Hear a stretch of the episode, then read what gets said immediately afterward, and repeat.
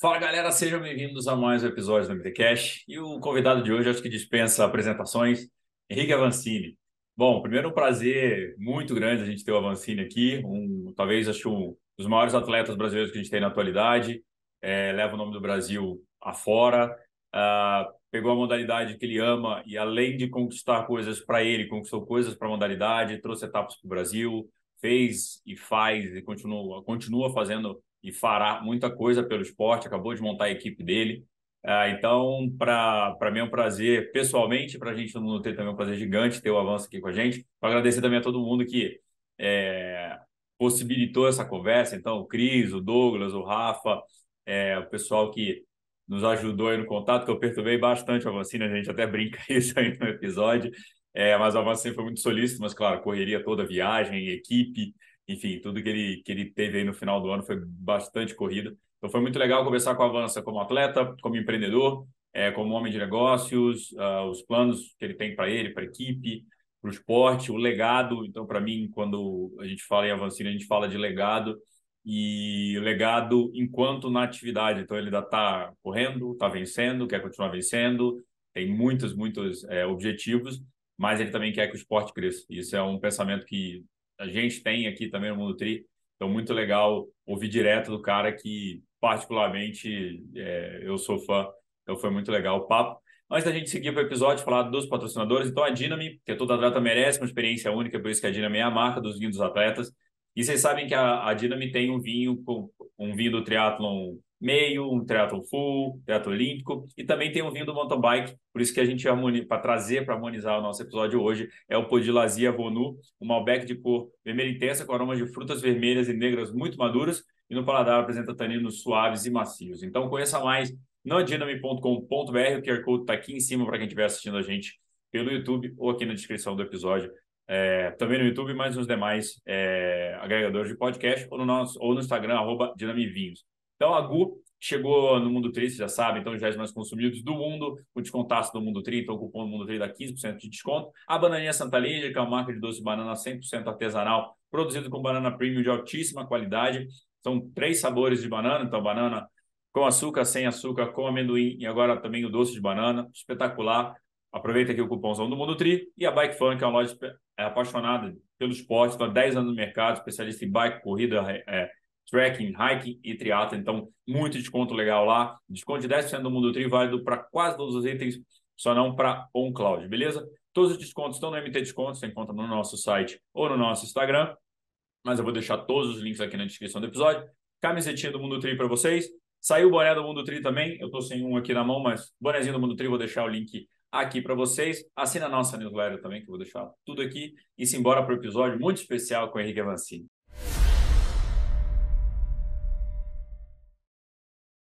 Fala galera, sejam bem-vindos a mais um MTCast. Hoje convidado muito especial, Henrique Avancini. E Avancini, beleza, cara? Valeu por topar gravar com a gente aí. Beleza, Gabriel. Obrigado pelo convite e principalmente obrigado pela paciência. esperar, de esperar a minha agenda maluca dar uma acalmada para a gente poder conversar. É, a galera fala que né, sempre que eu pergunto do esporte, não, é resiliência, resiliência, então acho que eu aprendi a resiliência também, deu, deu boa, bom. Boa. Essa lição você aprendeu. e, cara, estava conversando aqui, né? Você está em Taipava, aí onde nascido e criado.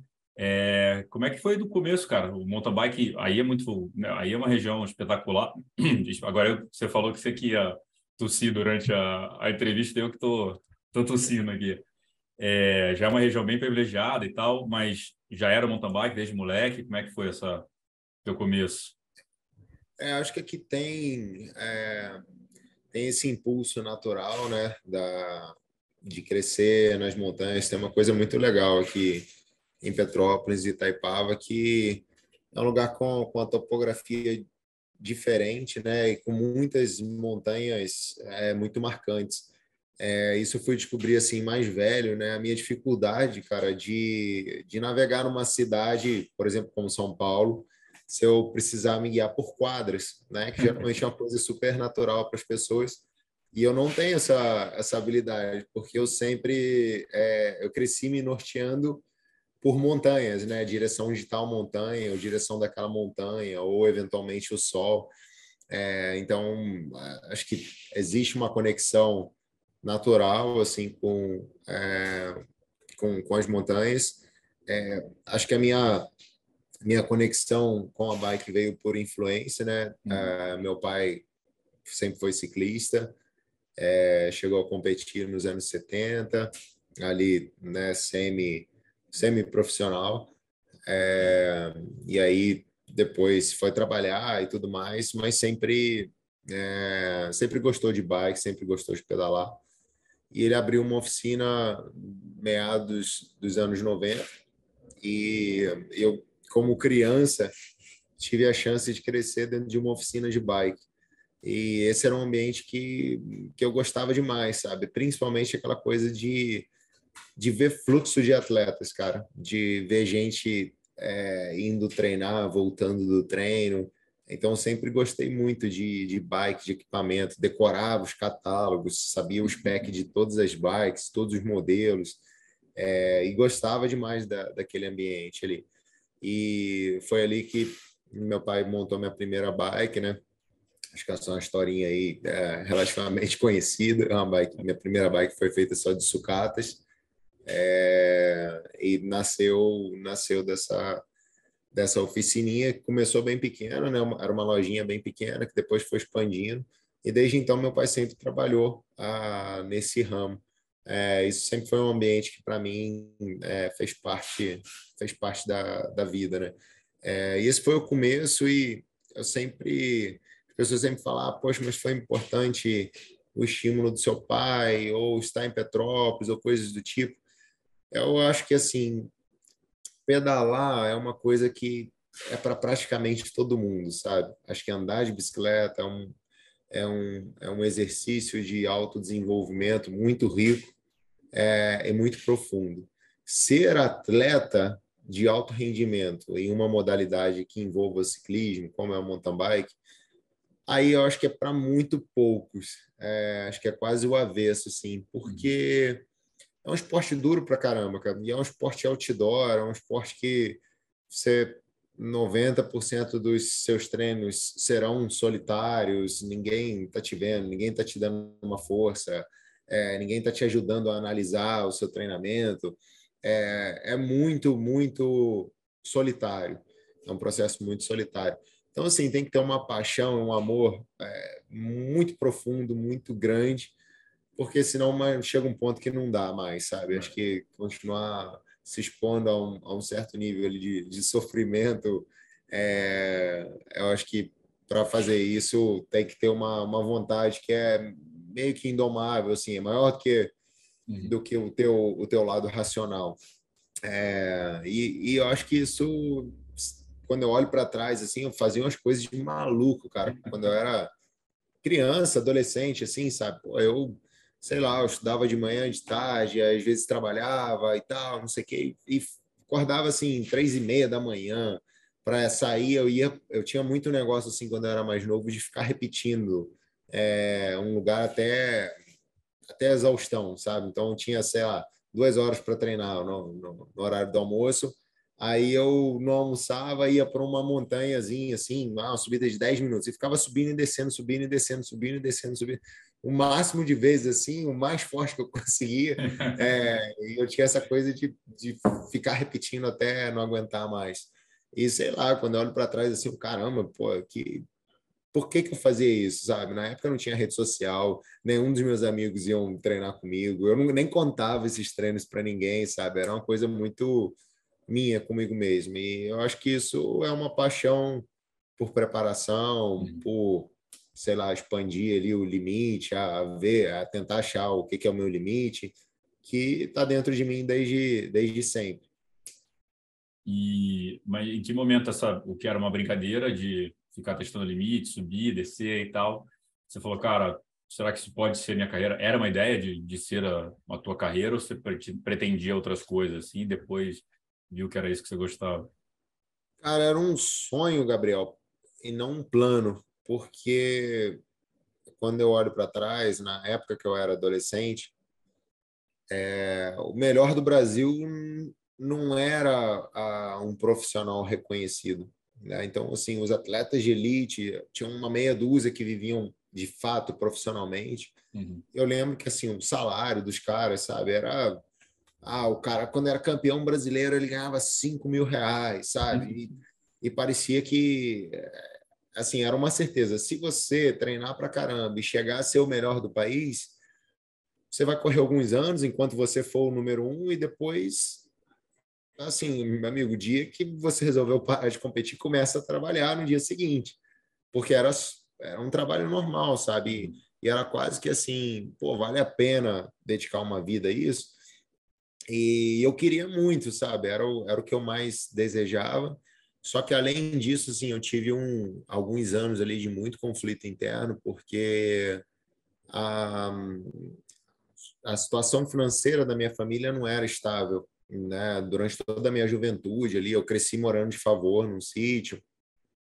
É, então tinha muito dessa dessa autocobrança assim, sabe? Pô, eu não, não posso me dar o luxo de de ver meus pais ralando tanto e tal, a gente vivendo sempre no aperto e eu vou ficar andando de bike é, sem ganhar dinheiro, sabe? Sem gerar uhum. nada para minha família. Então, durante alguns anos ali, né, na, a, nos anos principalmente de, de entrada na faculdade, é, eu fiquei muito no, em cima do muro do, do que fazer, né? do, do que seguir. E fui usando mais o esporte para abrir portas para mim, para conseguir. Poxa, eu pagava minhas contas, pelo menos, eu consegui uhum. bolsa na faculdade, é, consegui fazer um intercâmbio e tal.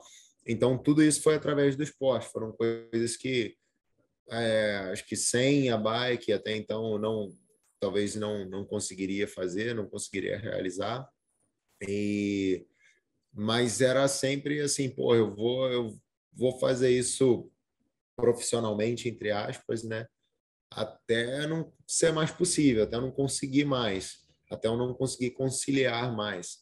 É, e aí chegou um momento que eu tive que tomar uma decisão que foi uma decisão muito difícil, que foi de colocar todas as fichas no esporte, né? E aí foi acho que o começo ali da, dessa decisão, de fato, né, já com meus 23 anos e tal, eu saí da faculdade, é, já tinha saído da faculdade, é, com 21 anos eu, eu saí da faculdade de Direito e fui morar na, na Itália, uhum. é, fui tentar a vida profissional e demorou alguns anos até eu conseguir é, ter reconhecimento profissional, ter alguma estabilidade, é, ter retorno financeiro foi, foi bem demorado, assim, até eu chegar a um nível de que, pô, sei lá, é, deixar de ser uma preocupação se eu ia conseguir pagar o meu aluguel ou não e começar a pensar, pô, é, consigo guardar algum dinheiro e o que, é que eu vou fazendo com isso e tal, como que eu vou construir a minha, a minha vida como um todo, né? E o direito, você terminou a faculdade ou não? Não, eu tranquei no sexto período. Vai voltar mais quando, não, quando eu comecei a ter muitas atividades externas à, grade curricular, aí começou a pegar, cara.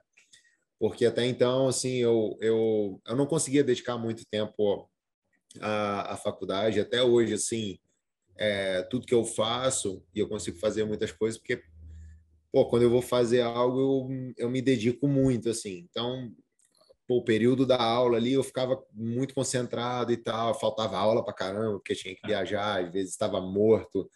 É, mas assim, pô, quando eu pegava alguma coisa, às vezes eu tinha pouco tempo para estudar e sentava com algum grupo de estudo assim, ouvia muito atento, porque era a chance de, cara, ou eu absorvo isso aqui ou, ou passo a oportunidade. Não, eu não vou conseguir me debruçar horas e horas, uhum. é, o que é muito é, o que é necessário assim, né, em determinados cursos, principalmente num curso de muito conteúdo teórico, como é o direito.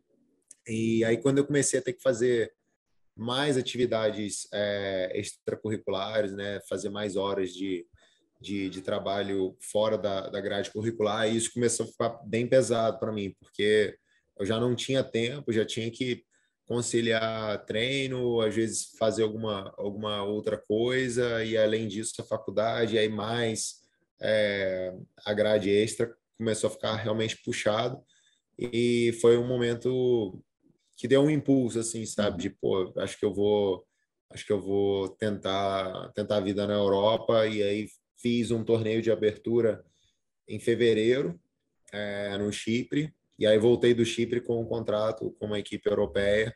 Ainda fiz mais um semestre ainda, tentando ali conciliar. Eu falei, não, cara, pô, agora não, não dá mesmo, sabe? É, agora é, é impossível fazer uma faculdade no Brasil. Na época não era educação em distância, aí morando na Europa, competindo na Europa como atleta de alto rendimento, pô, não, não, não tem mais como. E aí eu tranquei.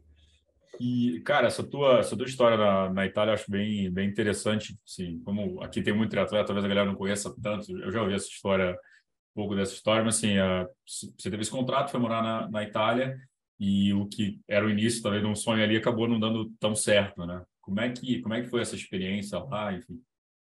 Então, cara, a gente tinha essa visão na época, né, é, de ah, o esporte é na Europa, tem que ir para a Europa e tal, papapá. E aí, assim, pô, eu corri atrás, eu peguei tudo que eu tinha, tudo mesmo que eu tinha para tentar uma chance lá. E aí consegui um contrato e fui para lá, cara. E eu assinei meu primeiro contrato, foram 5 mil euros por ano, na minha temporada de 2009.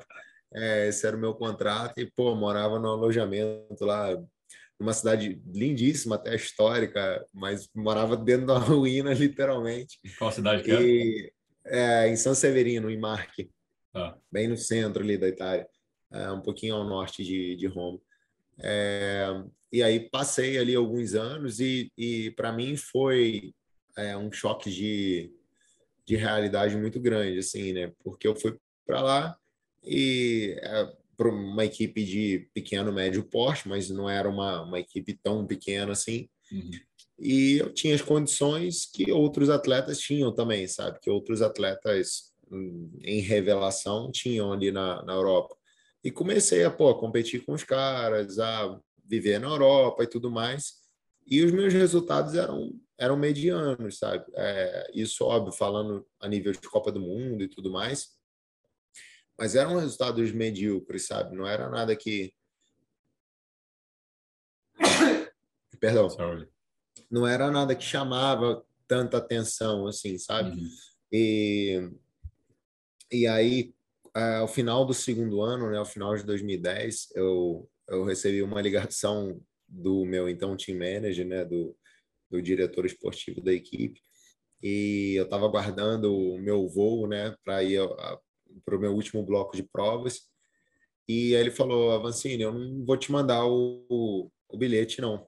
É, porque, cara, sinceramente, para mim é mais vantagem te deixar em casa do que pagar um voo para você vir para a Europa e eu te levar para as corridas e tal, porque é, não tá dando, assim, você não tá, é, não paga essa conta e se fosse você repensava a tua carreira, o que que você pode fazer para o futuro aí, porque você não tem o nível necessário, o nível autossuficiente para competir em alto nível na Europa, para competir contra os melhores.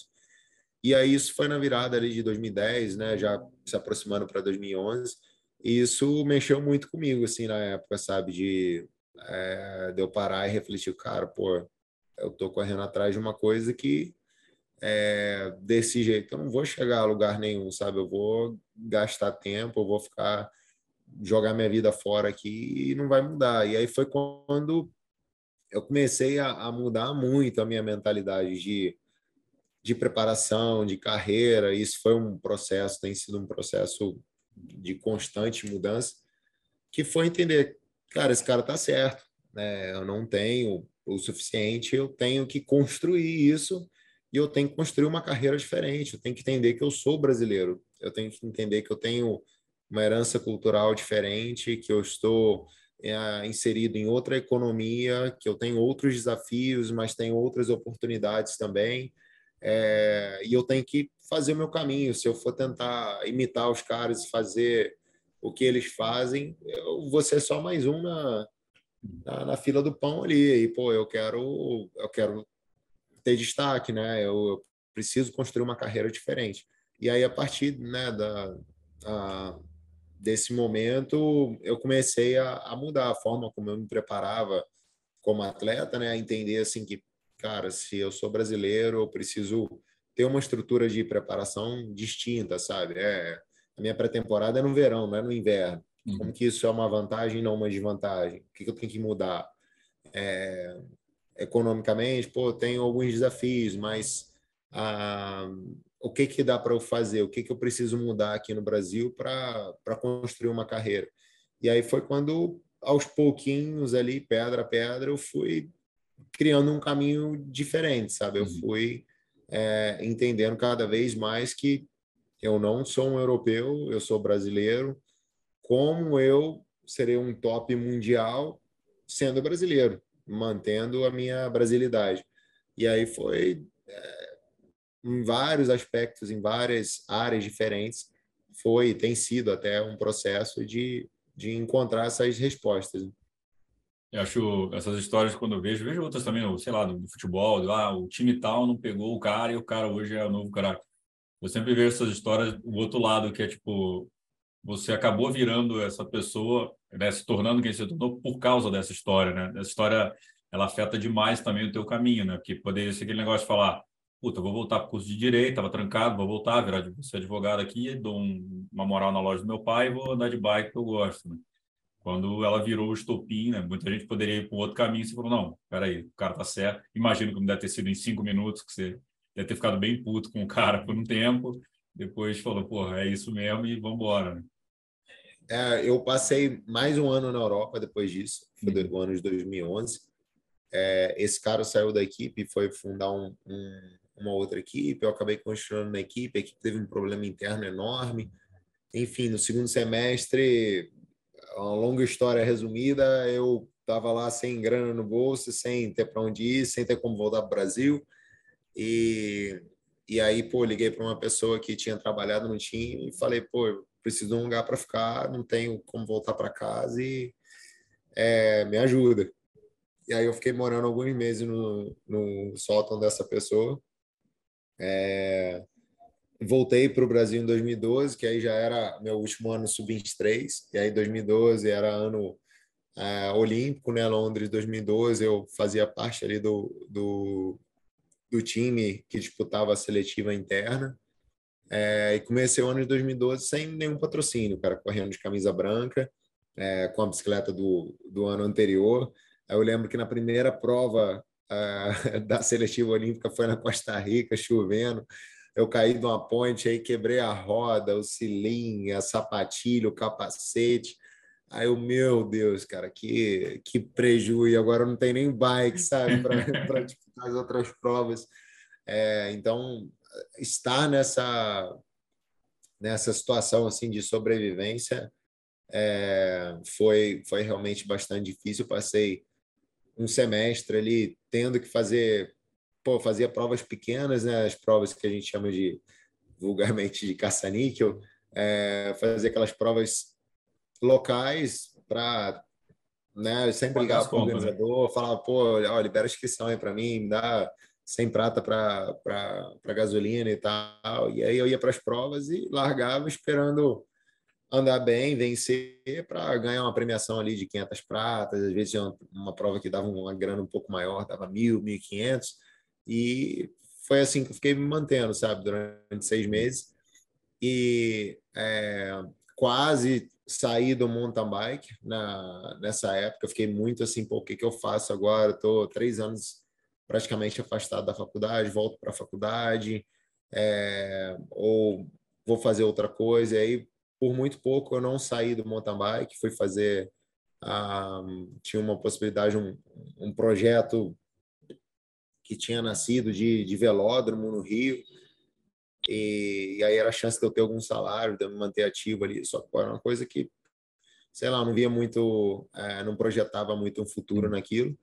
E, e aí no, no, segundo semestre, ah, uma pessoa da Calói me procurou de uma forma muito é, quase que informal, assim, sabe? Falar, ah, pô, a gente tem, tem uns planos aí de ter uma bike nova e tal. Na época, bike nacional hum, mais cara era uma bike de é, R$ 2.500 na época. É, então, não, não tinham marcas nacionais vendendo bike com alto valor agregado. Uhum. E aí a Caloi estava pensando em voltar com uma bicicleta de fibra de carbono. E isso, em 2012, ninguém compraria, sabe? Tinha um preconceito muito grande. Uma marca nacional é. vai vender uma bike top e tal. E é, eles acabaram me procurando. E aí eu lembro que é, duas pessoas, a Ana Paula Nogueira e o Bob Nogueira, eles estavam no Rio é, para uma algum evento deles, algum compromisso deles. E aí eu recebi uma mensagem da Ana, a gente tinha se falado acho que umas duas vezes por telefone sobre uma possibilidade e tal. E eu recebi uma mensagem da Ana num dia de semana, meio da tarde, falando que ela estava no Rio e que o voo dela era a tal hora de Santos Dumont e que se é, que ela ia estar tá livre ali duas horas antes do voo e tal. Se eu quisesse uh, descer e a gente se encontrar uh, antes do voo dela, a gente poderia conversar. E aí eu falei com meu pai, pô, pai, eu preciso, preciso da tua ajuda para ir para o Rio e tal, não sei o que, tu me leva? Ele, não, te levo e tal. E aí a gente desceu, bem em cima da hora, assim, bem correndo. E aí quando chegou no Rio ali, fim de tarde, tal, dia de semana, pô, um trânsito absurdo. A gente preso na, na perimetral ali, na, quando ainda tinha perimetral, uhum. Saída da linha vermelha ali, se aproximando do, do, ah, do, do Santos Dumont. E aí o trânsito completamente parado. Aí eu recebo a mensagem da Ana, daqui a pouco é o nosso embarque, você está chegando e tal. Não, estou chegando e tal. E aí eu só falei assim com meu pai, pai, te encontro lá depois. E desci do carro e saí correndo na perimetral. Fui correndo até, até, até o aeroporto, cara. E, pô, cheguei um calor desgraçado no Rio. Entrei no aeroporto pingando assim, cara. Aí eu lembro que eu sentei com ela e tal, eu todo suado, fedendo já.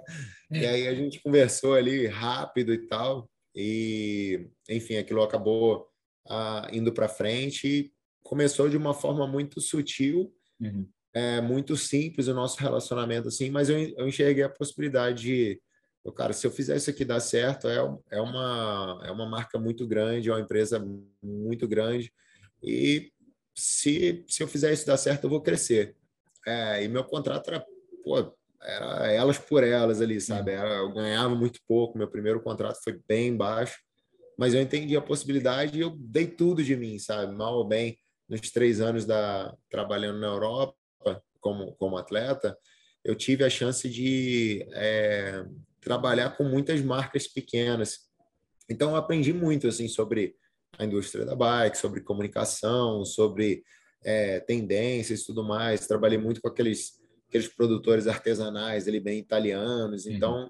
é, lidar com essas mentes assim muito muito criativas, que pensam no, mais no detalhe do que às vezes no todo, é, me ajudou bastante. Eu ajudei em algumas pequenas coisas, sabe? Sempre me envolvia é, em todas as frentes. E aí acabou que o lançamento da bike né, foi um mega sucesso. Tinha uma projeção é, de vendas né, para o final de 2012, no lançamento, e o ano de 2013. E em algumas, algumas horas ali no lançamento, uhum. em outubro, se eu não me engano, de 2012, é, essas, essas unidades foram vendidas. E, aí isso é, abriu um, um novo, acho que um novo momento para a marca e começou um, um novo momento para o mountain bike no Brasil também, uhum. é, com a criação de novas marcas que foram surgindo. Poxa, hoje a gente tem quatro grandes fábricas né, é, no polo de Manaus, então acho que isso foi, um, foi uma coisa que olho lá para trás eu, poxa, foi uma sementinha que a gente plantou, que explodiu, que deu super certo. E, enfim, depois dali a minha, minha carreira começou a mudar mais uns aninhos para frente é, é, que eu é, comecei a ter um, um pouco mais de tranquilidade a nível profissional.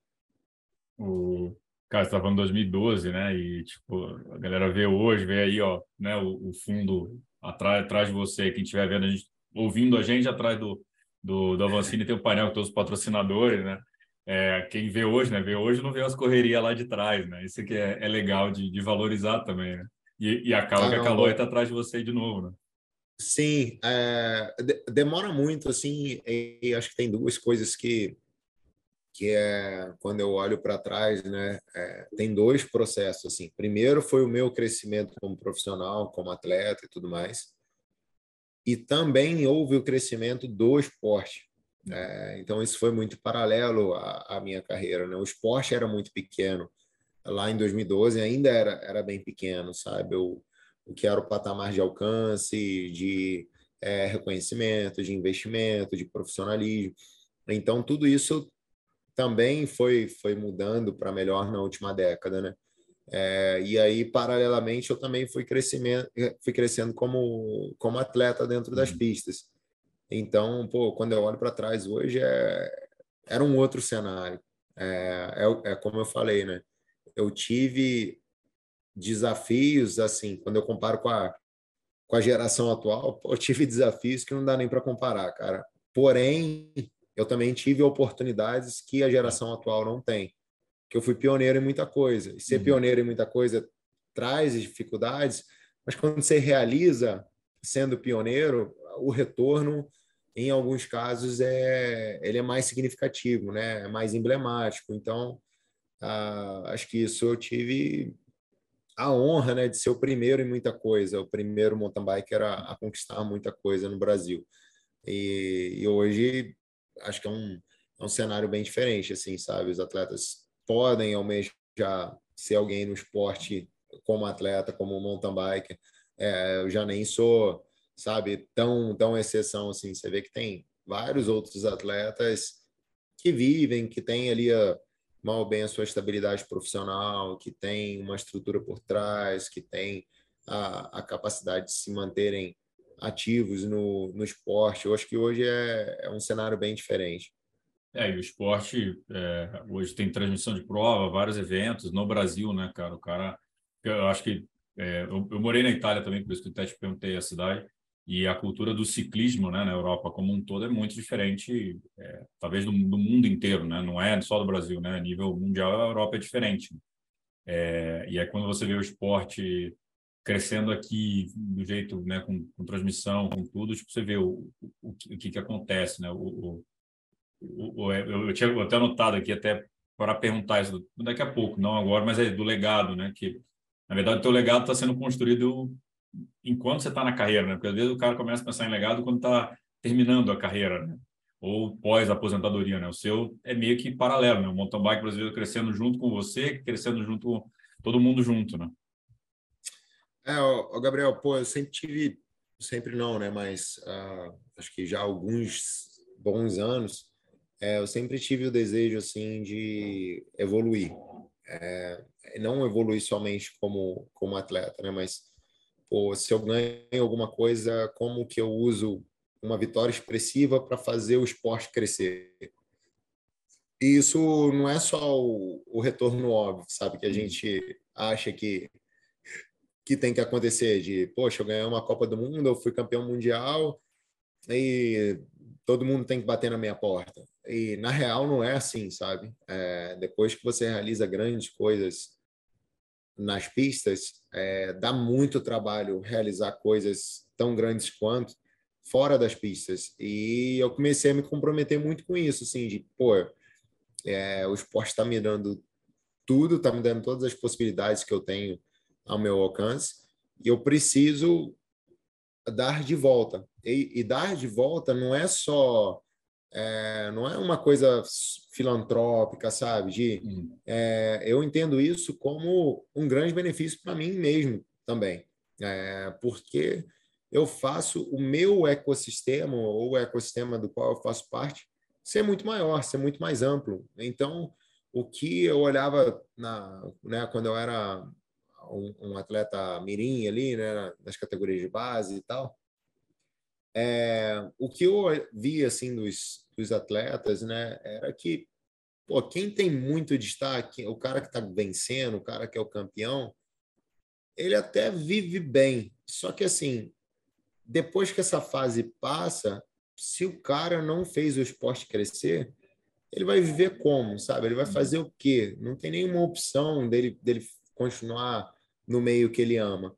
E hoje, assim, eu, eu sei que, cara, se eu interrompesse a minha carreira profissional amanhã, é, trabalho não falta, sabe? Eu continuo, vou continuar vivendo, se eu quiser, no meio que eu amo tanto, que é, é o meio da bike, é o meio do esporte. Uhum. Então, isso só é possível porque o esporte cresceu muito. E, e eu tentei dar a minha contribuição como atleta de elite para que isso acontecesse, sabe? Eu acho que isso é uma postura que vem sempre me ensinando muito, sabe? É sempre uma coisa que eu não me permito esquecer, de que, dependente do que eu realize, é, eu nunca, em nenhum momento, vou ser maior do que o esporte.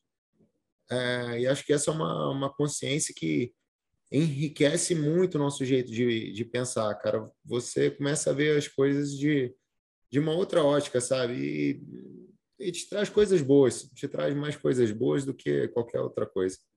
É igual ver essa frase que eu estava conversando esse, acho que foi esse final de semana, essa semana, eu pensava muito nisso. Eu, independente da marca A, B, C, se todo mundo fechar, o esporte vai continuar existindo. Você, você, você vai acontecer. Então, é, você pode usar o esporte ali para você, mas eu, eu, sou sócio do Mundo Tri há, dois, dono do Mundo Tri há dois anos, o Mundo Tri pertencia é, a outra pessoa e tal, e eu sempre, quando eu comprei, eu falei, cara, é, eu, eu, como mídia, eu tenho que fomentar o esporte. Eu não tenho só falar do esporte, eu tenho que ajudar a crescer. E sempre imaginei assim, né? Quanto maior o bolo, maior a fatia. Não adianta você querer. Cara, tem que crescer, cara. Tem que crescer porque aí é mais patrocinadores, mais eventos, mais atletas. O atleta poder pensar, né? Talvez com 18 anos, 17 anos, um atleta pensar, pô, eu consigo viver disso, pode ser minha profissão, né? É, acho que esse, esse é um pouco do, do, do pensamento, né? Acho que você vê hoje mais atletas começando e tudo, você fala, cara, é, tá indo assim. E, e, cara, imagino, claro, como atleta profissional, você tem todo o teu tua programação, você não quer deixar de ganhar, né? Você não quer deixar de vencer. É, e você ainda tem isso de, de preocupar com o legado e tá e, e como é que fica também é, é, esse período do tipo, pô, vou lá, tô cuidando de um monte de coisa, puta, vou mal na prova, falo, não, não quero cuidar de mais nada, agora vou focar só na preparação. Como é que como é que você divide isso também, esse teu tempo? Uh, pô, eu não consigo separar tanto as coisas assim, sabe? De é, o que que é performance, o que que não é. Por que que eu falo isso, cara? Eu preciso de uma bike, eu preciso de investimento, eu preciso de é, recursos humanos à minha volta, eu preciso de, de novas ferramentas. E, e assim, eu me envolvo muito com, com, todo, com todo o processo e assim, isso gasta energia e tudo mais. Só que é, acho que quanto maior o seu envolvimento, você aprende a, a construir melhor né, o, o seu quebra-cabeça quebra pessoal. Uhum. E essa é a minha forma de, de ser profissional, sabe? Tem gente que às vezes olha para o meu dia a dia hoje e fala, pô, o cara, o cara não é mais atleta e tal, o cara faz tanta coisa, se preocupa com tanta coisa.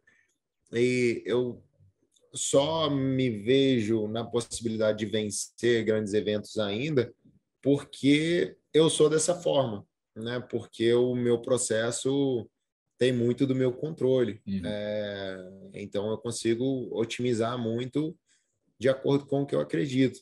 É, poxa, né, comecei um projeto novo agora com a minha própria equipe e tudo mais. Só pegando assim um, um parâmetro de referência, né? Eu competi pô, por uma equipe de fábrica durante oito anos. É, a bike, uma bike para a Copa do Mundo ali, né? Com determinada bitola de pneu, curso de suspensão e tal, full suspension, né? Suspensão dianteira e traseira. A bike mais leve que eu tinha competido era entre 10.2 e 10.3. E em alguns meses, né, trabalhando no projeto e tal, nos, nos parceiros, na, na, combinação, a gente montou uma bike para competir, uma bike né, para competir Copa do Mundo, com os mesmos com, tipos de configuração ali, com 9,4 quilos, sabe? Quase um quilo mais leve. Hoje, é, não oficialmente, a, provavelmente a bike mais leve do pelotão mundial. E, e assim, isso só foi possível porque eu sabia em quais portas bater, com quem falar, com, com quem é, eu tinha que, que me envolver, é, qual era o tipo de trabalho que tinha que ser feito. Então, assim, eu sei que se eu contratasse um baita de um gestor é, e comesse talvez 30% do budget do, do time, dificilmente eu teria uma bike como essa, sabe? Uhum. É, então, é, acho que assim, demanda tempo para caramba. Uhum. Poxa, a gente fechou, ah, desde que eu tomei a decisão até né, finalizar tudo, a gente fechou cerca de 20, um pouco mais de 20 contratos, foram 21 contratos é, no total em um pouquinho mais de dois meses, sabe, de, de trabalho. E isso, pô, você pensa que cada contrato foi no mínimo, no mínimo, no mínimo, no mínimo três reuniões. É. Assim, o, o, o menor de todos, e alguns foram, sei lá, umas 10, 15 reuniões. Então, cara, eu estava trabalhando assim, é, dia e noite direto para tentar viabilizar isso. E é sim um, um, comprometimento de energia, de, de tudo, cara. É, mas, eventualmente, pode ser que você tenha um ganho ali por estar construindo uma coisa da forma que você, você acredita. É, a galera não tem noção de, de, de, de reunião disso, de patrocínio. É foda. Ainda bem que tem agora o teletrabalho, a galera tá trabalhando mais de casa, que antigamente tinha que bater na porta lá, né? Tá... Nossa, tinha, é, sentar numa mesa, e até, não sei, São Paulo, onde for, sentar Sim. numa mesa e tal. Isso é. é acho que hoje eu, eu guardo assim, né, ainda. Eu, eu, gosto muito de estar presencialmente com meus parceiros e tal. Mas é, hoje é muito mais, mais fácil usar, né? assim, de, de dar sequência às coisas né, virtualmente. E, e, cara, continuando, então, é, como é que tá o calendário de estreia internacional? Quando é que começa o Campeonato Mundial? A estreia a, da temporada foi na Espanha, agora é, em fevereiro. Aí eu, é, aí eu voltei para o Brasil, competi dois eventos aqui. É, agora eu sigo aqui no Brasil é, para fazer minha preparação agora nessas próximas semanas. E eu tenho três provas que são uma sequência de provas que são bem crescentes. assim. A primeira é Araxá, Copa Internacional Araxá, que é um evento internamente bem importante para a gente, é, que esse ano é a comemoração de 20 anos do evento Legal. e geralmente vem, vem um, um, alguns atletas muito bons também de fora.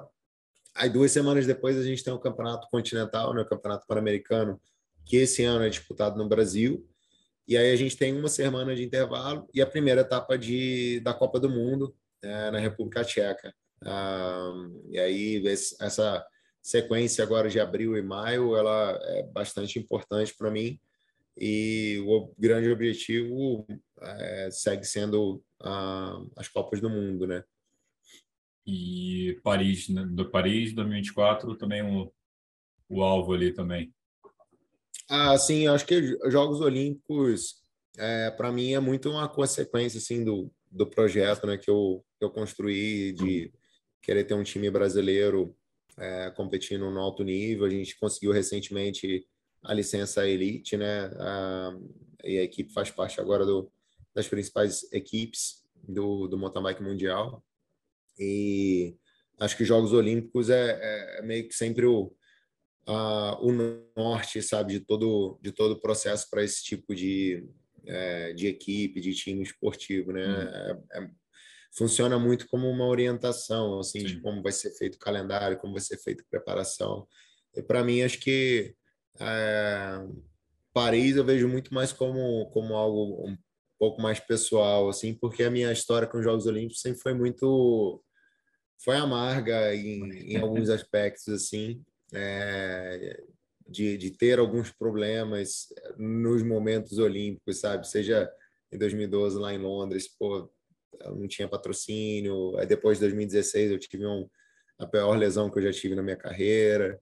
Aí em 2021 eu tive a, a, muitos problemas nos bastidores, fora fora a parte esportiva e assim de longe até hoje é, eu estava na minha melhor forma física assim absurdamente forte é, até tô, começando um trabalho agora, a gente está trazendo para o time um consultor de performance, um cara que trabalha com a boa parte ali dos, dos nomes mais renomados do Pro Tour. E o cara estava fazendo os cálculos dos meus últimos anos, né, de, de carga de treino e, e é, de alguns parâmetros. E aí ele falou, cara, o que aconteceu nos Jogos Olímpicos? Que tua forma era para, no mínimo, ser medalhista. É, eu falei, é, não é só não é só físico, né? Não é, é. Não é só ter, ter as pernas, você tem que saber usá-las. É, então, acho que, sei lá, Paris eu vejo muito como uma, uma missão pessoal, assim, para mim. Acho que o, o meu objetivo maior, cara, é. Eu dei um passo para trás muito grande profissionalmente, falando.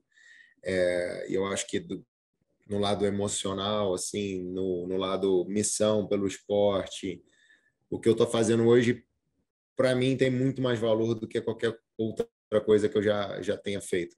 E é muito mais difícil é, alcançar uma grande vitória a, fazendo um projeto como eu estou fazendo, né? É, construindo meu próprio time. Então esse é o esse é o grande objetivo, cara. Se eu cruzar uma, uma linha de chegada de uma Copa do Mundo, um Campeonato Mundial é, em primeiro nesses próximos dois anos, é, eu vou considerar que, poxa, eu, eu concluí uh, o que era o, o, grande objetivo, o que era o grande sonho. Então, é isso que eu tô, tô buscando.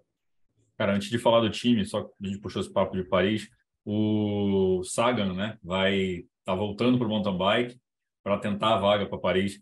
É, como é que você vê isso, assim, cara? O Sagan é um cara aí mundialmente, uma figura, né, cara? A galera adora o cara e tal.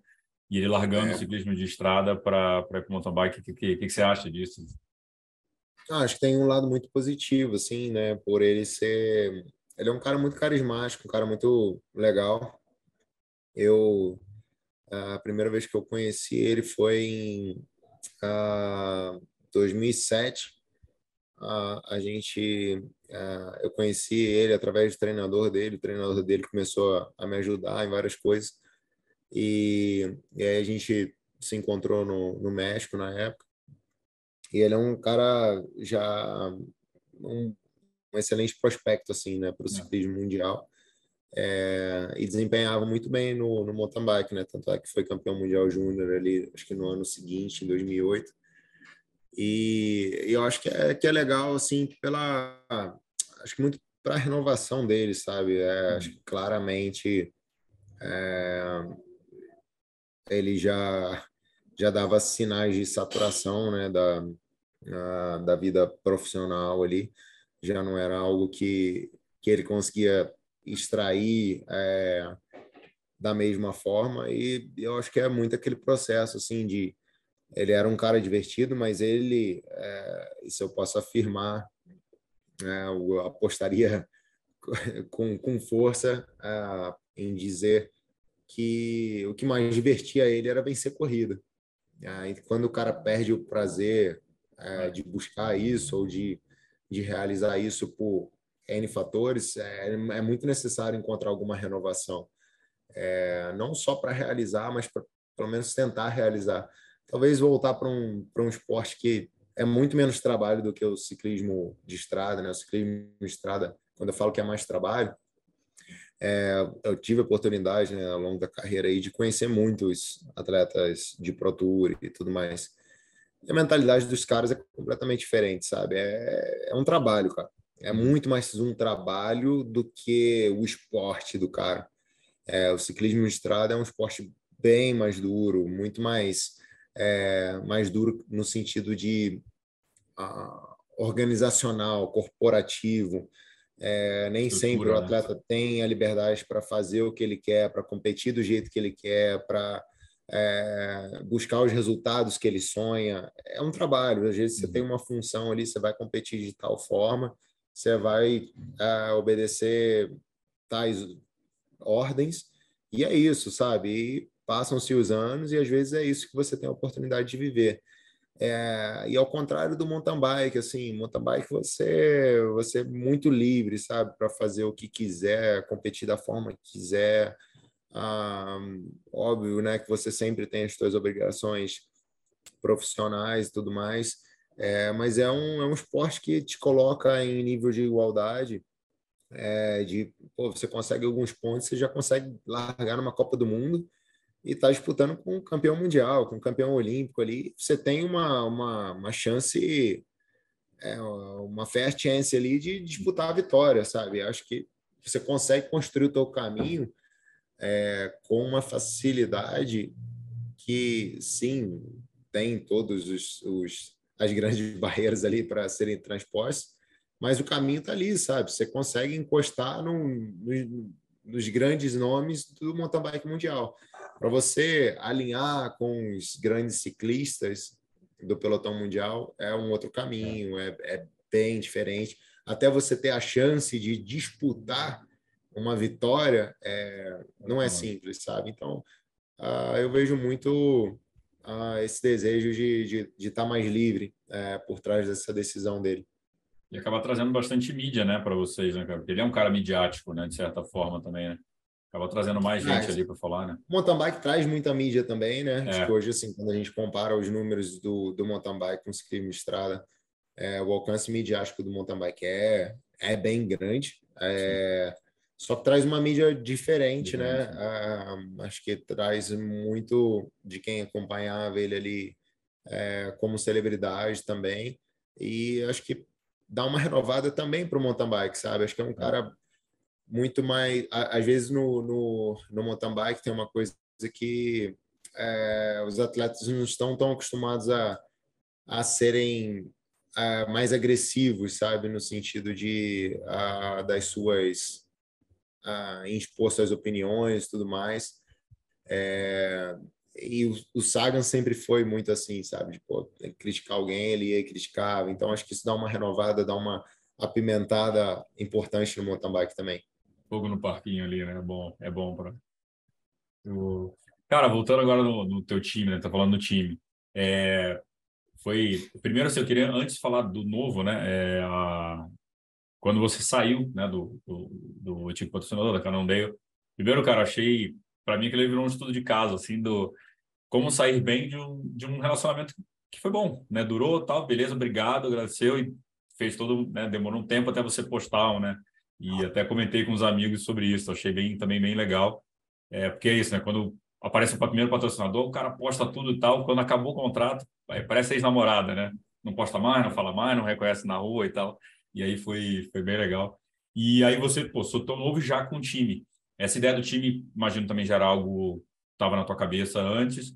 E, cara, como é que as suas funções hoje, né? Você é o team manager, você também é atleta profissional, como é que como é que é a tua função e a ideia do time também para a galera do triatlo acho que não tá talvez tão acostumada com o time, como é que funciona o time e tudo. É, no, no mountain bike é muito comum, né, assim, o, o lugar que você deseja chegar é ser parte de algum factory team. Uhum. É, e aí tem as grandes montadoras ali, tem cinco, seis grandes times no, no mountain bike mundial. E em 2015 eu consegui ingressar na Cannondale Factory Racing, muito como um atleta ainda uh, sem tanto destaque. Na época eu era top 15 do ranking mundial. É, já tinha vencido ali uma prova ou outra com maior importância, mas é, não, é, não, não era um atleta de nível de um time factory. E já não era tão jovem também, né? Eu entrei ali com 26 para 27 anos. E, e aí, enfim, a gente construiu um case que foi o case de maior sucesso dentro da, da marca, dentro do time. Conquistei a primeira vitória de Copa do Mundo pelo time, é, fui campeão mundial pelo time. E, ah, enfim, acho que Uh, ajudei bastante no desenvolvimento da marca aqui no Brasil, é, globalmente também. E foi, acho que foi um grande sucesso, assim. Uhum. Os últimos anos, uh, acho que isso é, é, é, uma coisa que eu sempre aprendi, assim, sabe? É, quando você fala é, de um atleta, um time com uma marca, no fim das contas, o relacionamento é muito menor do que o, o, o que aparenta ser. Em qual sentido eu falo isso? cara, eu lidava com diretamente, são duas pessoas ali no máximo, sabe? Uhum. É, então, a, o quão bem o Avancini estava com a Cannondale dependia muito do quão bem eu estava com esses uhum. dois, três caras, sabe? Ah, e foi uma coisa que, assim, eu nos últimos anos eu não acreditava na forma como o time estava é, como estava sendo feita a gestão do time, o que, que o time almejava, como que era construída as coisas e assim eu já estava num nível que pô cara eu, eu me dediquei por inteiro para vocês sabe e tem coisas aqui que tem que mudar e tal e eu sempre fui, sempre tive muito esse desejo de, pô realizou aqui, cara, deu o tick the box, é, qual é o próximo passo, sabe? Uhum. Vamos evoluir. E isso começou a ter a, a, gerar uma, uma situação de muito desconforto para mim, assim, pessoalmente e, e, aí consequentemente profissionalmente também, sabe? Uhum. Chegou o ponto que eu pedi pelo amor de Deus, cara, deixa eu sair e eu quero sair com liberdade. É, isso para mim foi mais importante, porque os caras queriam amarrar possibilidades e tal. Eu falei, cara, pô, eu tô na melhor situação é, que eu poderia chegar como atleta, né? Eu, a, no, no, melhor momento da carreira ali, né, até então, é, pô, eu fui assediado por várias marcas, meu valor de mercado aumentou pra caramba. É, cheguei a ser número um do mundo. Então, assim, eu, eu tinha ainda algum, algum mérito, algum respeito ali no, no, no ambiente, eu queria uhum. muito ter liberdade, sabe? De, de pô, me manda embora, pra, porque eu, assim, não tá legal aqui. Eu quero sair enquanto a gente é amigo, enquanto a nossa história é, foi fantástica, isso aí ninguém vai apagar. É, e foi um case de, de muito sucesso. Eu queria ter a liberdade para parar e, e durante 45 dias, cara, eu parei e refletir sobre tudo assim no meu futuro, sabe? É, o pessoal da Calói sabia do, da minha saída e tudo mais. E inicialmente assim era uma coisa que eu nem eu nem almejava muito que eu pensava assim, cara, eu preciso de uma coisa completamente nova, completamente diferente. E talvez pô, Calói faz tem uma ligação por estar dentro do mesmo grupo e tal, não sei o quê. E eu sempre tive um relacionamento com os caras aqui no Brasil também. É, competia né, a, a nível é, trabalhava a nível global, mas meu relacionamento no Brasil sempre permaneceu muito aberto. Então, a gente se falava muito, fazia muitos projetos locais tudo mais. E, e aí, pô, deixei meio que de lado, assim, e comecei a ver as possibilidades. É, acho que teve uma, principalmente, assim, que brilhou muito os meus olhos. Eu, putz, acho que esse é o caminho e tal. É, e aí foram passando ali alguns, alguns dias ah, e aí eu voltei a, a, ter algumas conversas mais profundas assim com a Caló e, e, começou a ver, cara, pô, isso aqui tá, tá ficando legal demais, sabe? É uma possibilidade de fazer um negócio fantástico, assim. E, e aí acabei é, indo por esse caminho, né? Uhum. É, acho que uma das coisas que pesou muito, né? Respondendo a tua segunda pergunta sobre qual é o meu papel uhum. no time, qual é o meu trabalho, é, poder trabalhar com meu pai ah, pesou muito, assim, de, de poder trabalhar com ele por inteiro, sabe? Então, uhum. meu pai é meu braço direito e vice-versa, eu sou o braço direito dele. Ele é o, é o team manager, ele, é, ele gerencia o time. É, o meu papel é mais como um líder ah, de gestão. Ah, uhum. então, eu tomo uma frente muito com os patrocinadores na hora de construir o time, na hora de é, formatar toda a operação, é, calendário, é, definir staffs e coisas do tipo. É, isso é quando eu tomo a frente. E aí toda a parte hoje de, de operação de campo, né? É, eu passo para ele, ele que toca e eu me torno me torno atleta, né? Isso é um, é um processo, assim, eu estou uhum. é, tirando a mão de cada vez mais coisa na, na hora de, de operar, na hora de ir para as competições. É, e eu fico muito mais no trabalho é, dos bastidores assim do, do time, né, em, em conseguir recursos, em desenvolver projetos, é, em fazer todo o planejamento para a temporada, para a temporada seguinte.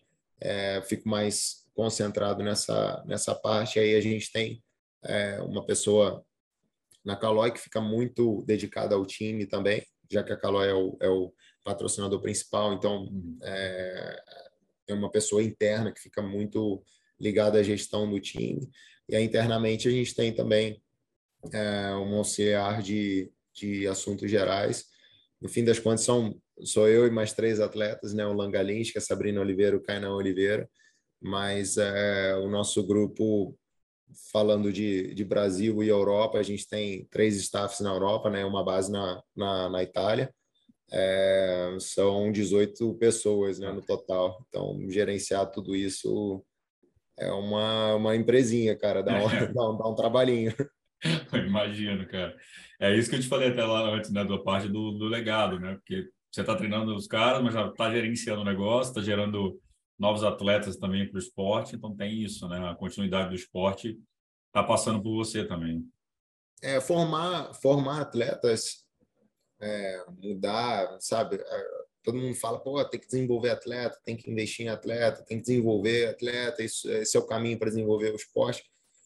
Só que, pô, quando eu estava na Europa, assim, cada vez mais eu ia vendo que por trás dos grandes caras sempre tinham assim é, pessoas com muita experiência, com muito conhecimento, com muita capacidade.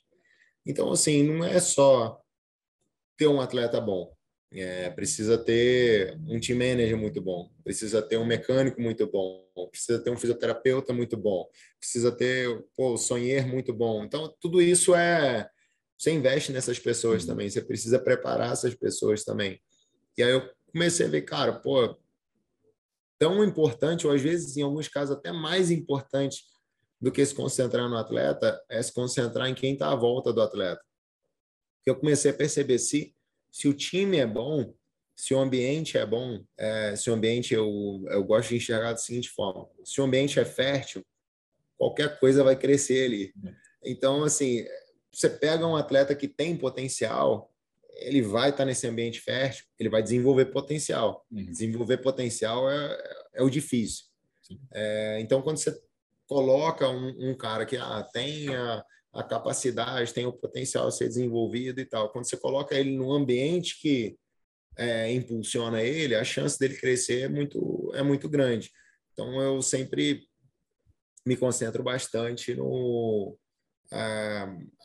formar um ambiente produtivo, sabe? Em formar um ambiente saudável para performance. E esse lance de patrocínio, marcas, você mesmo tem um posicionamento né, em rede social, né? isso foi aquela questão que você falou da Itália, de aprender também como funciona cada coisa. Ali você já foi entendendo o business do ciclismo ou do atleta profissional, como funcionava. É, era, é, é de você que parte muitas dessas coisas do patrocínio, tanto para equipe, pessoal. É, como é que é isso? É, acho que assim, a minha forma de ser profissional, ela não segue tanto a regra do, do que funciona, sabe? Meu uhum. jeito de me comunicar e tudo mais. Uh, eu acho que eu desenvolvi o meu jeito e eu sou bem autêntico, assim. É, então, eu troco muito pouco de marcas.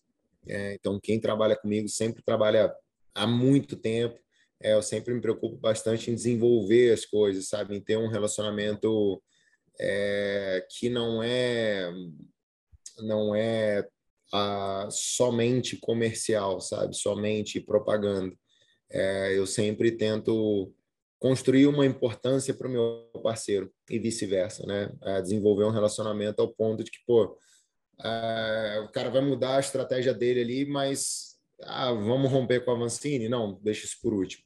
É, porque nós somos importantes um para o outro. Uhum. Então, isso é, é o meu jeito de trabalhar. Assim, eu sou muito calmo, é, eu sou muito paciente, melhor dizendo, com, com os meus parceiros, sabe? No sentido de não é porque não tá bom em um ano ou em dois anos que eu vou é, aceitar uma proposta que está me pagando, me uhum. propondo o dobro, ou o triplo, ou o quíntuplo.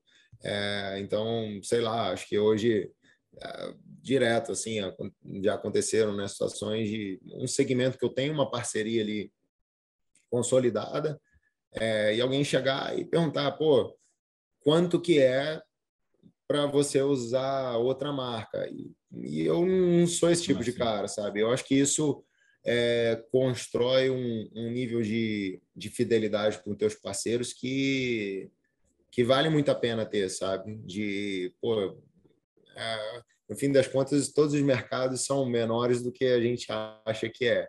E aí, esse mesmo cara que às vezes te fez essa oferta de, pô, não, eu te pago cinco vezes mais, você falou, não, não tem nem interesse de conversar. Às vezes esse cara vai lá para outra marca depois e, e, ele fala, pô, continua com esse cara aí porque ele, ele é, é. leal a vocês é. e tal, ele tá preocupado com vocês. E eu sempre fui, fui, fui muito assim, é, sigo sendo assim. eu acho que isso ajuda bastante na percepção do, do próprio consumidor final, sabe? É. No aspecto de quando eu uso alguma coisa, eu tenho que acreditar naquilo.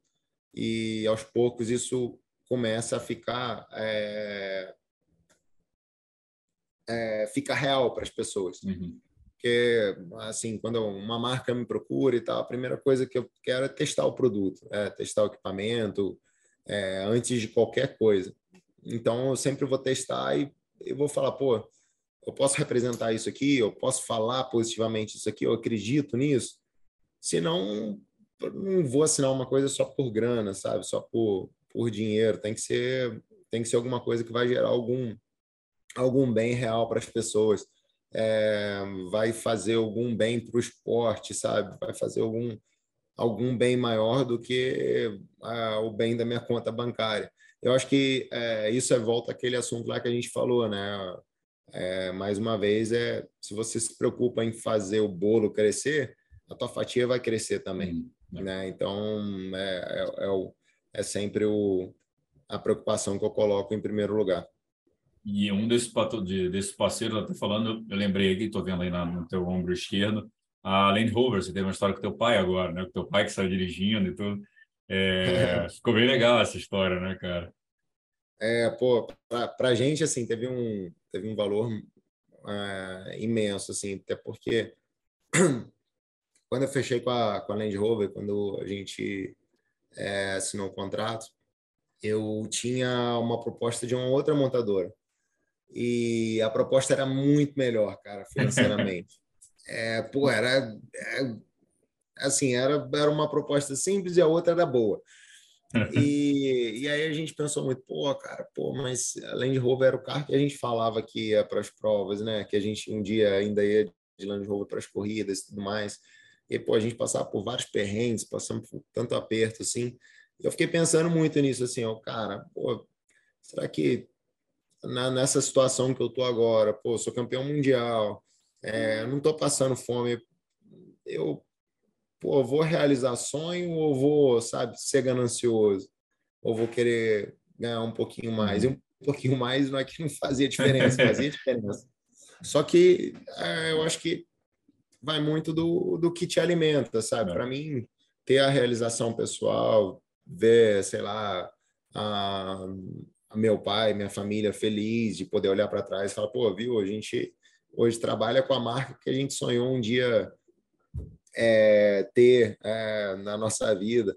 E, e aí, uma coisa assim que eu fiquei muito né, com o pé atrás foi porque a, a marca era a marca e tal, incrível e tudo mais. Só que o, o modelo que a gente sempre sonhava em ter né, era, o, era o, o, o Defender antigo, né, na, uhum. na época do Defender. E aí o Defender era um carro que não, não era mais fabricado, né? É, e aí a gente, pô, mas tem o Defender e tal. A gente até pensou assim, ah, brincou, né? né vai, vai que volta a ter vamos, vamos de Land Rover. E aí a gente começou a parceria e tem sido bem legal trabalhar com eles.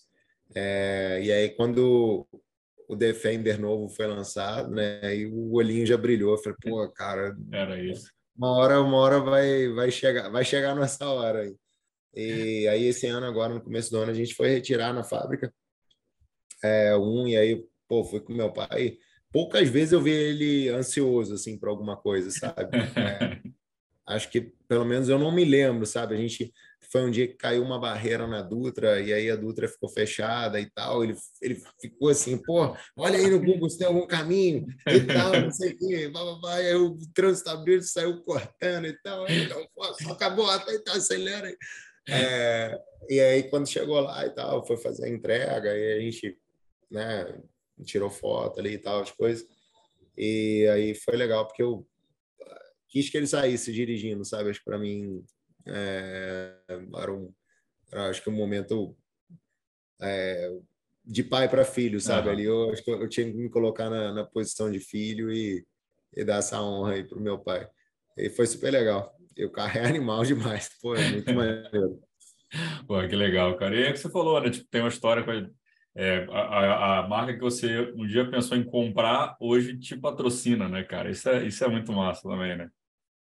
É, aí entra, ah, acho que em, em, vários, vários momentos assim da minha vida, né? É, é, rolaram assim realizações profissionais e tal, mas que a realização pessoal é muito maior, sabe? É muito é muito mais abrangente assim do que pô, você ter um bom emprego, uhum. ter um bom contrato, trabalhar com uma marca legal.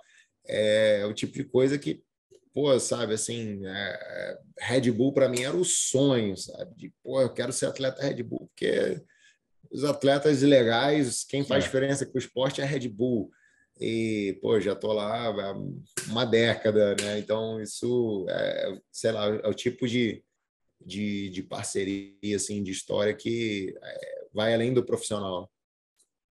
E você, no, agora, né, eu te falei antes a gente conversar um pouco também do teu lado empreendedor, né? Talvez, acho que no, no teu time de fábrica tem um pouco disso, discussões com marcas e tal, mas hoje você também é sócio da VOR, é, já é um pensamento também do tipo, cara, deixa eu diversificar um pouco aqui, botar, tá ligado com, com outras coisas, é, tem mais vindo aí? Como é que é essa história?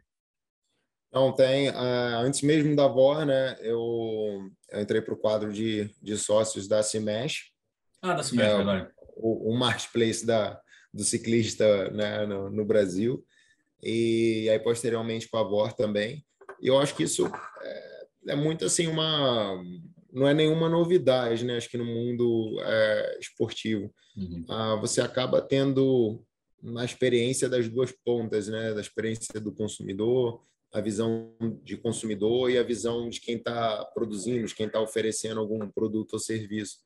E são possibilidades de você fazer coisas legais e, e pensar lá na frente, sabe? É, acho que são são projetos assim que que eu faço parte pensando é, não digo nem que é pensando, sabe, mas sabendo que tem uma coisa lá para frente uhum. que talvez eu possa me envolver mais daqui a alguns anos.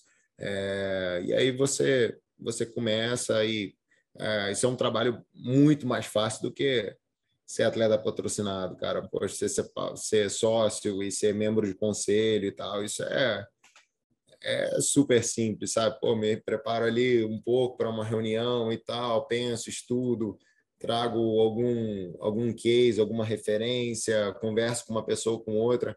É, isso, como atleta, é impressionante quantas portas você consegue abrir, sabe? Uhum. Porque uh, o atleta ele sempre uh, ele, ele tem tudo para desenvolver um prisma diferente de Sim. percepção das coisas uh, e você acaba percebendo, percebendo coisas de uma forma diferente e você acaba conseguindo dialogar com, com pessoas que pô, tem um sucesso enorme em outras áreas, sabe? Na área empresarial, corporativa, o que for. E acho que esse tipo de diálogo, como atleta, você começa a ter acesso, pô, isso te enriquece demais, sabe? E quando você aprende a, a usar isso, a transferir isso para outros cenários, né? Para negócios diferentes, você começa a, a, a ter muito valor, sabe? Para para quem tem algum envolvimento com, com você. E, e, eu gosto de ser envolvido com, com as coisas, sabe? Eu gosto de, produzir, eu gosto de trabalhar. Sou, sou um cara bem trabalhador, assim, sabe? Eu, Inquieto, né? É, eu me sinto muito, muito bem quando eu estou produzindo, uhum. sabe? Quando, pô, é, ter uma reunião, falar de algum projeto, criar alguma coisa, isso para mim é, me traz uma motivação enorme, sabe? Eu prefiro muito mais, às vezes, sentar e ter uma reunião de duas horas do que ficar deitado em casa e ver um filme, sabe? Uhum. Hum, sei lá, o que, é melhor para a recuperação do atleta. Não sei o que, é melhor para a recuperação, o que é melhor para a motivação, eu. minha motivação pessoal, eu sei. Então, acho que é tentar ah, sempre usar isso de uma forma positiva para mim também, como, como atleta profissional. Mandar um abraço aqui para o Gabriel e para o Papa lá do, da Cimesh. Eu, eu citei a avó porque eu saí a matéria agora, né? E eu esqueci dos meninos, mas pô, parceiraço também já, já, já muito resenha ali, fico duas figuras. Papa, o, Gabriel, eu estou para chamar aqui, vamos depois vou falar para ele. Até o Avancini já veio, você não veio ainda. Vamos botar, cobrar os caras. É, é, esse, é um, esse é um bom argumento. Alonso, aqui na reta final, cara, é, que, que, qual a melhor lição que você acha que o esporte te deu? Uh, eu acho que assim o, o esporte ele ele ensina muita coisa. Uma das maiores lições que eu aprendi foi a me manter aberto ao novo, né? Me manter aberto a novas lições. E uh, acho que assim é um, é quase que um paradoxo que você tem que passar de você perseguir tanto alguma coisa, obter sucesso é, e se convencer de que ainda dá para mudar, ainda dá para melhorar. É, acho que isso trabalha muito no seu ego, sabe? Você desconstruir conceitos hum. que já te levaram a algum lugar de destaque. Acho que isso para o atleta de alto rendimento é, é muito difícil de encontrar essa, essa renovação. E o esporte ele ensina, cara, ele continua te ensinando do jeito prazeroso ou ele vai te ensinar do jeito difícil também. Então, não adianta fazer cara feia e não querer absorver novas lições, sabe? Porque senão você vai ficando para trás uhum. e você tem argumentos para justificar, sabe? É, você sempre vai ter argumentos e hoje uma, uma coisa que estou ah, para fazer 34 anos agora e tal. E aí voltei para né, construir um projeto próprio e tudo mais. É, e aí muita gente quer quer me justificar, cara. O que eu mais escuto assim, mais escutei nesse último ano passado, esse ano, é, cara, você não precisa provar mais nada para ninguém. E eu escuto isso, cara, com uma constância. E aí eu me pergunto, quando que eu tive que provar alguma coisa para alguém? Quem é que tem que provar alguma coisa para alguém? Não é esse o ponto, sabe? É, é mas continuar provando para os outros e principalmente para si mesmo de que é possível mais, que é possível melhor, acho que é uma bela uma, uma forma de encarar a vida, sabe? Seja lá, não estou falando só como atleta. Uhum. E, e, aí, eu, toda vez que eu escuto isso, eu, pô, não deixe isso entrar no teu coração, não, cara. É, se ninguém quer que você prove mais nada, problema das pessoas e isso e tudo bem. Mas, pô, continua provando para você mesmo ah, que é, vale a pena buscar o próximo desafio, vale a pena buscar a próxima conquista, porque é, acho que isso é, o, é, uma bela forma de, de, de, afrontar a vida, sabe? De, de encarar seus dias enquanto a gente estiver por aqui. Eu acho que é, eu tenho refletido bastante sobre isso, sabe? É uma, é uma coisa que eu tento manter viva dentro de mim, assim. Continuo aberto a lições. E qual que é o teu sonho hoje, cara? Cara, é, acho que dentro das pistas, é, principalmente é, é, vencer um grande evento, vencer uma, uma Copa do Mundo ou um, um título mundial. É, acho que fazer isso com a bike que eu ajudei a construir, com o meu time, com o meu staff ali, acho que isso seria é, incrível. Então, isso é um, uma coisa que me motiva muito, assim, que é, desperta um, um desejo enorme de, de buscar isso, de, de concretizar isso. E eu acho que eu, eu sempre vou continuar buscando uma coisa e, e não vou me permitir é, me satisfazer, que é eu preciso contribuir com o esporte. É, então, eu acho que isso não é uma coisa que eu coloco uma linha e, e, penso, pô, quando eu chegar nesse nível aqui, vai estar tá bom, eu vou ter cumprido a minha missão. Acho que isso é, é um jeito que eu quero encarar as coisas, sabe? É um jeito, uma forma que eu quero usar a minha carreira. É, eu quero que a minha carreira, é, o meu envolvimento com, com a, o mountain bike, com o ciclismo, com a bicicleta, seja produtivo, seja positivo para esse para essa cultura da bicicleta no Brasil e o que eu puder contribuir no mundo. É, então acho que essa é, esse é o meu sonho, sabe? É, não diria nem que é um sonho, é uma, uma mentalidade, é uma uhum. forma de, de querer ser. Eu é, continuo alimentando isso dentro de mim. É, essa última pergunta aqui é focada no público do triatlon. Você correu outro dia aí na linha vermelha, atrás do patrocinador, já anda de bike. Não vem pro triatlon um dia, não? Não vamos brincar disso, não? Cara, pô, adoraria, adoraria. Tem um problema grave, é. gravíssimo na água. É, eu, eu corro razoavelmente bem, é, corro, corro legal, diria. É, acho que assim, nunca treinei tão a fundo, mas os treinos de corrida mal ou bem fazem parte da minha, da minha rotina. Eu gosto muito de, de correr um pouco, faço corridas curtas. Uhum. E todas as vezes que eu tentei me dedicar ali um pouquinho mais, assim, dá para ver que, que eu consigo desenvolver legal. Então, acho que não seria, talvez, uma dor tão profunda. Pedalar, acho que né, dá, dá para dizer legal. que sei mais ou menos. Mas nadar, é, acho que chegar até a bike seria o primeiro grande desafio. Sobreviver à natação. Mas tá quem bom. sabe, eu nunca, né, não, não descarto não, porque é um esporte que eu gostaria de, de, de ter a experiência. Acho que é, me dedicar para me tornar um atleta de alto rendimento ou um atleta de elite, acho que seria muito difícil. É, mas eu gostaria de ter, ter alguma experiência, assim, quem sabe no, no futuro. Com certeza vou ter que me dedicar um bom tempo aí para pelo menos conseguir sair da água. Sobreviver ali. Meu velho, pô, brigadaço pelo, pelo teu tempo aí, pelo papo. Muito legal poder falar contigo, enfim, conhecia mais de... Só conheço, né? Só nos conhecendo virtualmente, mas, pô, muito, muito legal aí. Topou lá atrás quando eu fiz a brincadeira, pô, vamos gravar aqui com o Mundo Tri e tal. E sempre foi muito solícito ali. E, pô, valeu, portas abertas, cara. Sempre também que quiser aqui. Quando pensar no triatlo, já avisa aqui que a gente já solta o breaking news aqui, já faz é. todo. Ou a gente faz a série Não, e você começando vou te a nadar. primeiro para uma consultoria. Quem que vai me ajudar? A gente faz a série Não, obrigado, você Gabriel, nadando. Obrigado pelo convite. Super, super legal o papo e bacana falar com a galera do triatlo. Eu sempre tive amigos triatletas, né? É, desde o, os meus primeiros parceiros de, de treino foram foram triatletas.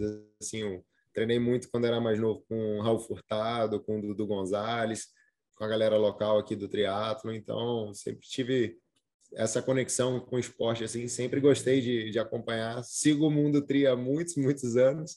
Então, foi legal falar, falar contigo e um grande abraço aí para todo mundo. Até como curiosidade, cara, um dos, acho que foi 2020, é, o post que a gente teve mais alcance foi quando a gente divulgou a etapa da Copa do Mundo. E era a tua foto, a gente divulgou, foi o post com mais alcance no ano, cara. Olha que, tipo, de falando de mountain bike. Legal. É, acho que a gente tem essa, a, tem essa força, né, de, é, de conversar muito por ser esportes de endurance, por ter a hum. conexão da bike, né? E, e por entender assim muitos dos, dos aspectos, né? De tempo de construção, de performance, é, como é difícil alguns desafios ali é muito ah, às vezes pode até parecer um pouco distante, mas a gente está bem pertinho ali. É, assim, eu tava, eu ouvi rapidinho hoje o vídeo da na ESPN, a tua entrevista na ESPN, e uma das coisas que você fala, que você fala né, que mountain bike é estilo de vida. É, e o triatlo não tem muito disso, né? O triatleta, a gente até brinca, Sim. você não precisa perguntar, ele vai te falar que ele é triatleta. Ele vive isso, é, é, a vida dele. Então, assim, é um pouco parecido. É, exatamente. Acho que é, é, o, é uma coisa que envolve demais as pessoas, né? Você começa a, a pensar naquilo ali muito além da prática, né? Muito além do, do momento que você está nadando, pedalando, correndo, você está pensando no, no esporte, você está fazendo alguma coisa relacionada ao esporte. E acho que a, a bike, ela é, talvez por ter muitas variações, muitas é, possibilidades diferentes, é, né, o tipo de como você pode entregar a performance muda muito também. Uhum. É, eu acho que a, a, bike ela é um instrumento que estimula muito isso nas pessoas, né? A, a se manterem ligadas com, com, aquele esporte ali, mesmo quando elas não estão realizando é. o esporte em si.